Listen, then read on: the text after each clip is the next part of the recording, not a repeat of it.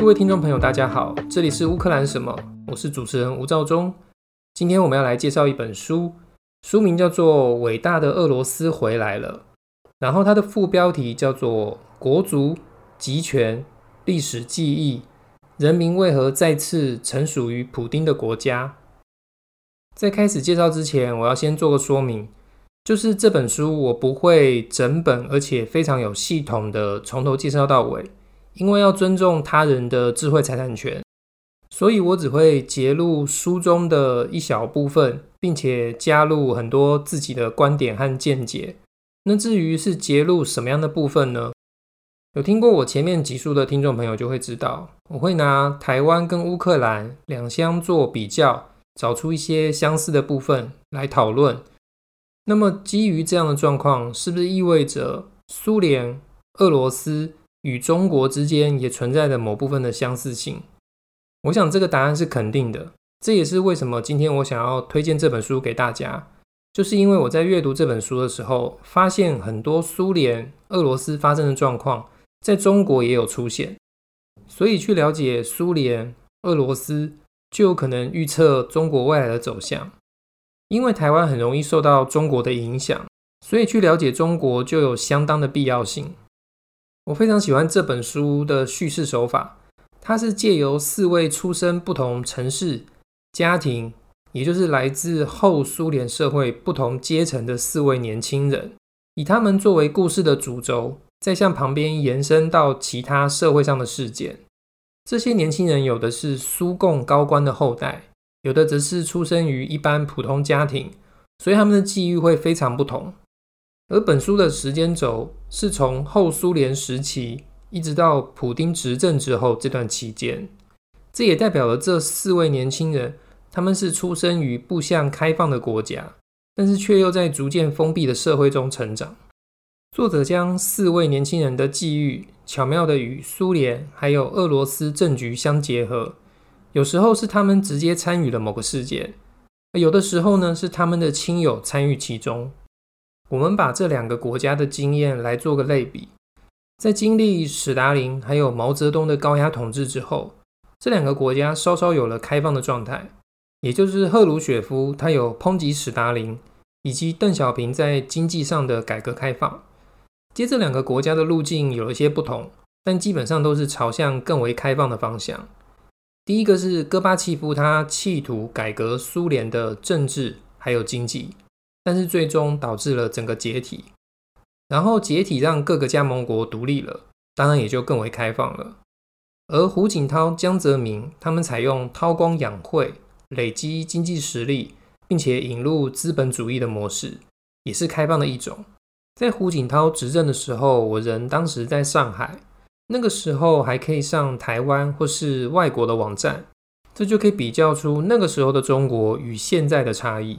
但是等到了普丁还有习近平执政之后，两个国家的政策开始紧缩，不论言论或是人权各方面皆如此。当然，苏联或是继承苏联的俄罗斯，他们走的路比中国更为痛苦，因为解体带给俄罗斯人莫大的耻辱，这却也让中国竭尽全力避免重蹈覆辙。这就是为何邓小平的改革开放主要以经济为主。因为戈巴契夫他奢望同时让政治还有经济两者开放，导致的结果就是解体。那苏联跟中国一样，国土非常广大，这表示境内的族群构成必定相当复杂。如果你尊重各个加盟共和国或者是不同的族群，然后将政治权力下放，下面他为了摆脱集权的高压，势必的反应就是独立。讲到这里，各位或许就会知道。当我在比较苏联、俄罗斯和中国之间的相似性的时候，这并不意味着我去预测中共会垮台，因为中国有个特性，就是创新的能力不如欧美，但是他们将技术利用购买或是剽窃过来之后，可以玩得比别人更加出神入化，像是从欧洲输入的共产主义就是如此，苏联都垮台了，中共还好好的。甚至实质的体制都已经融合了资本主义，还可以用一个中国特色社会主义来掩饰。另外，现在几乎人手一支的智慧型手机里面所有的原创技术，没有一个是中国发明的。但是华为或是小米等品牌却能将他人的技术玩到全世界销售前几名，这也正好对照了苏联的状况。因为军备竞赛的关系，他会驱策苏联去培养相关的科学和技术，但是没有任何诱因，或者是很少去刺激苏共鼓励哲学、历史、社会科学等人文方面的发展。一位俄国顶尖经济学家说过。一九七零年代的苏联最优秀的经济学家，他甚至无法理解五十年前西方的经济学论述。这个部分其实也不难理解，因为不管哲学、历史或是社会科学，里面一定多少都会有谈到人权或是自由等观念。这肯定不是苏联或是中共想要人民去钻研的领域。所以，当资讯能轻易获取之后，就可以看得出，中国它的维稳费用就要一直向上提高，不管是人脸辨识啊、监视器这些措施，都是防止社会科学蓬勃发展之后所带来可能动摇政权的后果。故事里面两位主人公 Marsha 跟 Jana，他们生于一九八四年，也就是乔治·欧威尔所撰写那本《一九八四》所描述的社会。而苏联直到一九八九年才能公开阅读到那本小说，正因为当时文字审查逐渐松绑。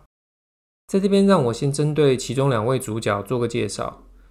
Masha 的本名叫 Maria Nikolaevna Baronova，她是一名化学家，也做过记者和政治发言人。那最出名的就是她以反普丁的活动闻名。Masha 就是玛利亚的昵称。而 Jana，她的本名叫做 Jana Borisovna Nemtsova。经过我解释俄罗斯姓名的听众，从他的父名和姓就可以知道，他的父亲就是大名鼎鼎的涅姆佐夫。没听过涅姆佐夫的人，我快速在这边介绍一下：涅姆佐夫是一名物理学家，因为他对资本开放的态度，让他在叶尔钦时代的时候被大力提携，但是普丁掌权之后，开始与其走向封闭的路线格格不入，这导致涅姆佐夫开始参与反普丁的活动。最终，他在克里姆林宫附近遭受枪击身亡。回到主角身上，我想不了解苏联的人会以为这是一个虽然穷，但是武力强大、人人平等且有工作的国家。但事实并非如此。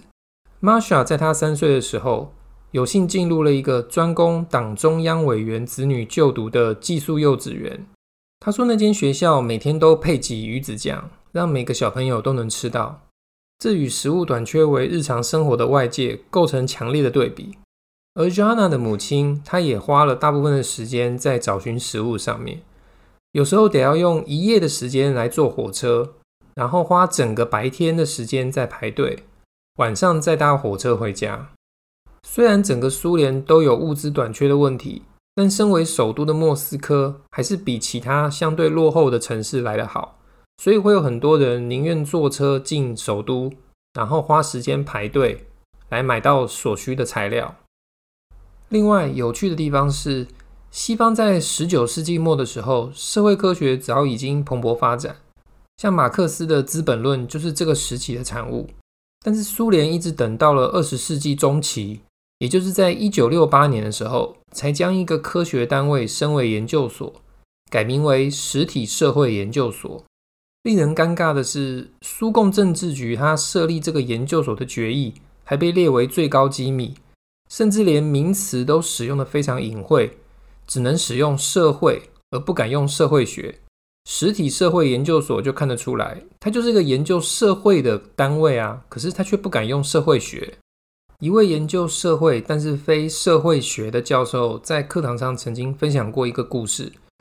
就是集体农场的农工们，他们围坐着等待党组织的会议开始，一边抱怨着提出无理要求的上级，还有糟糕的工作环境。然后会议开始后，工人们却轮番赞颂并且吹嘘集体农场。当会议结束后回到家，又开始抱怨无意义的工作和微薄的薪水。我想这跟一般人抱怨自己的工作有所不同。你很不满意自己的工作，你可以抱怨他，但是没有人会强迫你要赞颂自己服务的公司。但是身处于极权社会的苏联人跟中国人，只要没有表达出百分之百的忠诚，就会被人视为思想上有问题而被大肆挞伐。另外，有的研究社会而非社会学系的研究生，他为了要写一篇研究西方某学说的论文，必须要把对学说的称赞而改为批判。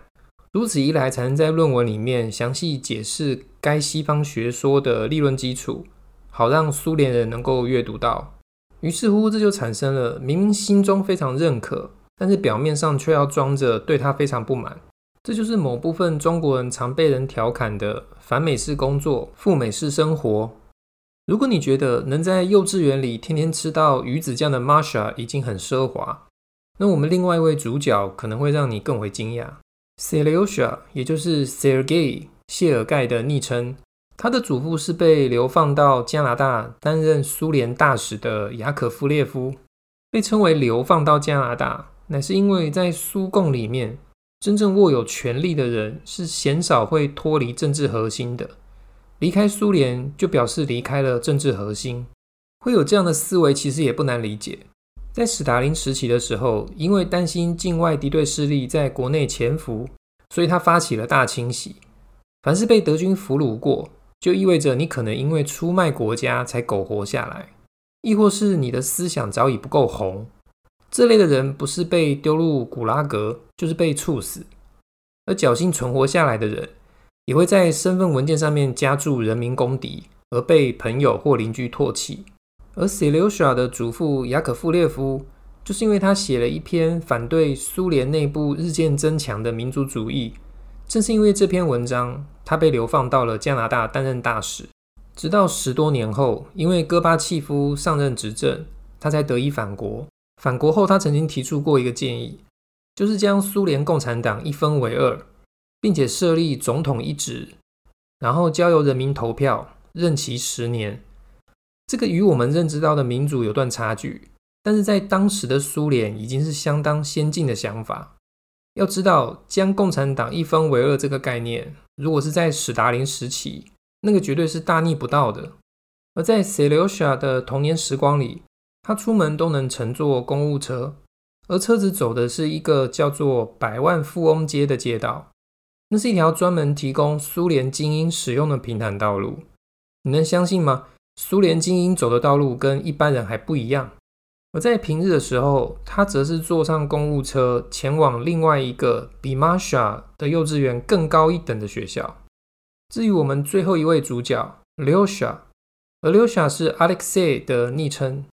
他的祖父是集体农场的农民，一生都在地方的党组织服务，并且在地方苏维埃议会这种立法机构任职多年，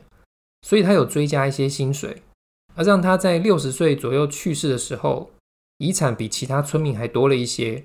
也就是多了一头牛。而留下的母亲嘎丽娜，她与一位已婚的校长交往之后怀孕了，她想要堕胎。在苏联当时，保险套非常低劣，而且又缺货，而一般人又无法取得避孕药，于是堕胎便成为最常见控制生育的方法。在嘎丽娜怀孕的一九八四年，苏联堕胎的数量是出生儿的两倍。亲人们纷纷劝说嘎丽娜打消堕胎的念头，因为当时苏联的医疗技术比较落后，如果堕胎，往后恐怕再也无法受孕。于是嘎丽娜同意了，她打算自己独立抚养留夏。在二战之后，苏共一直想办法要弥补战争，还有史达林古拉格所造成的人口损失。赫鲁雪夫他想到的人口政策是，尽可能让最多女性生育子女。于是乎，非婚生子女的男方不需要抚养孩子，而是国家会补助单亲妈妈。即便女性在出生证明填上真正的生父，男方也不需要承担责任。所以，这套新的计划就是在鼓励男性与女性双方去建立非婚姻的性关系，好促进生育。而中国近期也面临人口红利锐减的窘境。现阶段，中共采用的是开放三胎。若持续成效不彰，是否会效法苏联？这是一个可以持续追踪的议题。前面我们提过，苏共高官的子女可以去吃鱼子酱的幼稚园就读，出入都有公务车代步。而苏联一般的平民呢，刘晓和他的母亲虽然住在混凝土的砖楼里，但是嘎丽娜上班的时候都要穿过一个小社区，那是古拉格所留下的木造房舍，人们称之营房区。有时候他会带刘晓一起穿越营房区。通常是为了找寻失踪的学生，而当卡丽娜谈及学生的时候，自杀、怀孕、酗酒、毒品等这类词汇频繁出现，这导致刘霞他直觉地认为这些学生们都是自杀、怀孕、酗酒、毒品所生的孩子，而营房区的孩子偶尔晚上会跑到他们家的走道上。刘晓认为，因为那些孩子知道格丽娜不会伤害他们，但是当隔天刘晓要上学的时候，一开门便会闻到整夜便秘的臭气熏天。从四位主角的出身便可了解，在打着平等的苏维埃社会，上层与低端人民的差距也相当的大。而至于同一时段，戈巴契夫所带领的苏联也发生了不少改变，像是先前被晋升的哲学家著作。变得可以在期刊上面刊登，这让禁书取得变得比较容易。人民再也不必为了满足求知欲去阅读商势力的微缩底片。另外，全苏联第一个苏共以外的政党，还有酷儿团体诞生了。你会发现，苏联解体绝对不是一瞬间的事情，在解体前总能看到许多蛛丝马迹，就是社会变得更为开放，朝着反极权的方向前进。这也是为何中共会去熄灭任何看似不严重的言论或行为。在这种氛围下，有一些社会学家便开始对苏联极权政体发表见解。他们认为，每个极权主义都会形塑一种为了稳定政权而产生的人类形态，在民主社会里面较难以形塑，因为尊重人权的话就会产生多样性。所以，苏维埃人就是苏共所形塑出来的人种。他们相信自我孤立，还有国家大家长式的管制、等级制平等主义以及帝国症候群。在这些特征里面，中国也有同样的问题。小粉红就是中共所形塑出来的一个人种，或者是大中国人，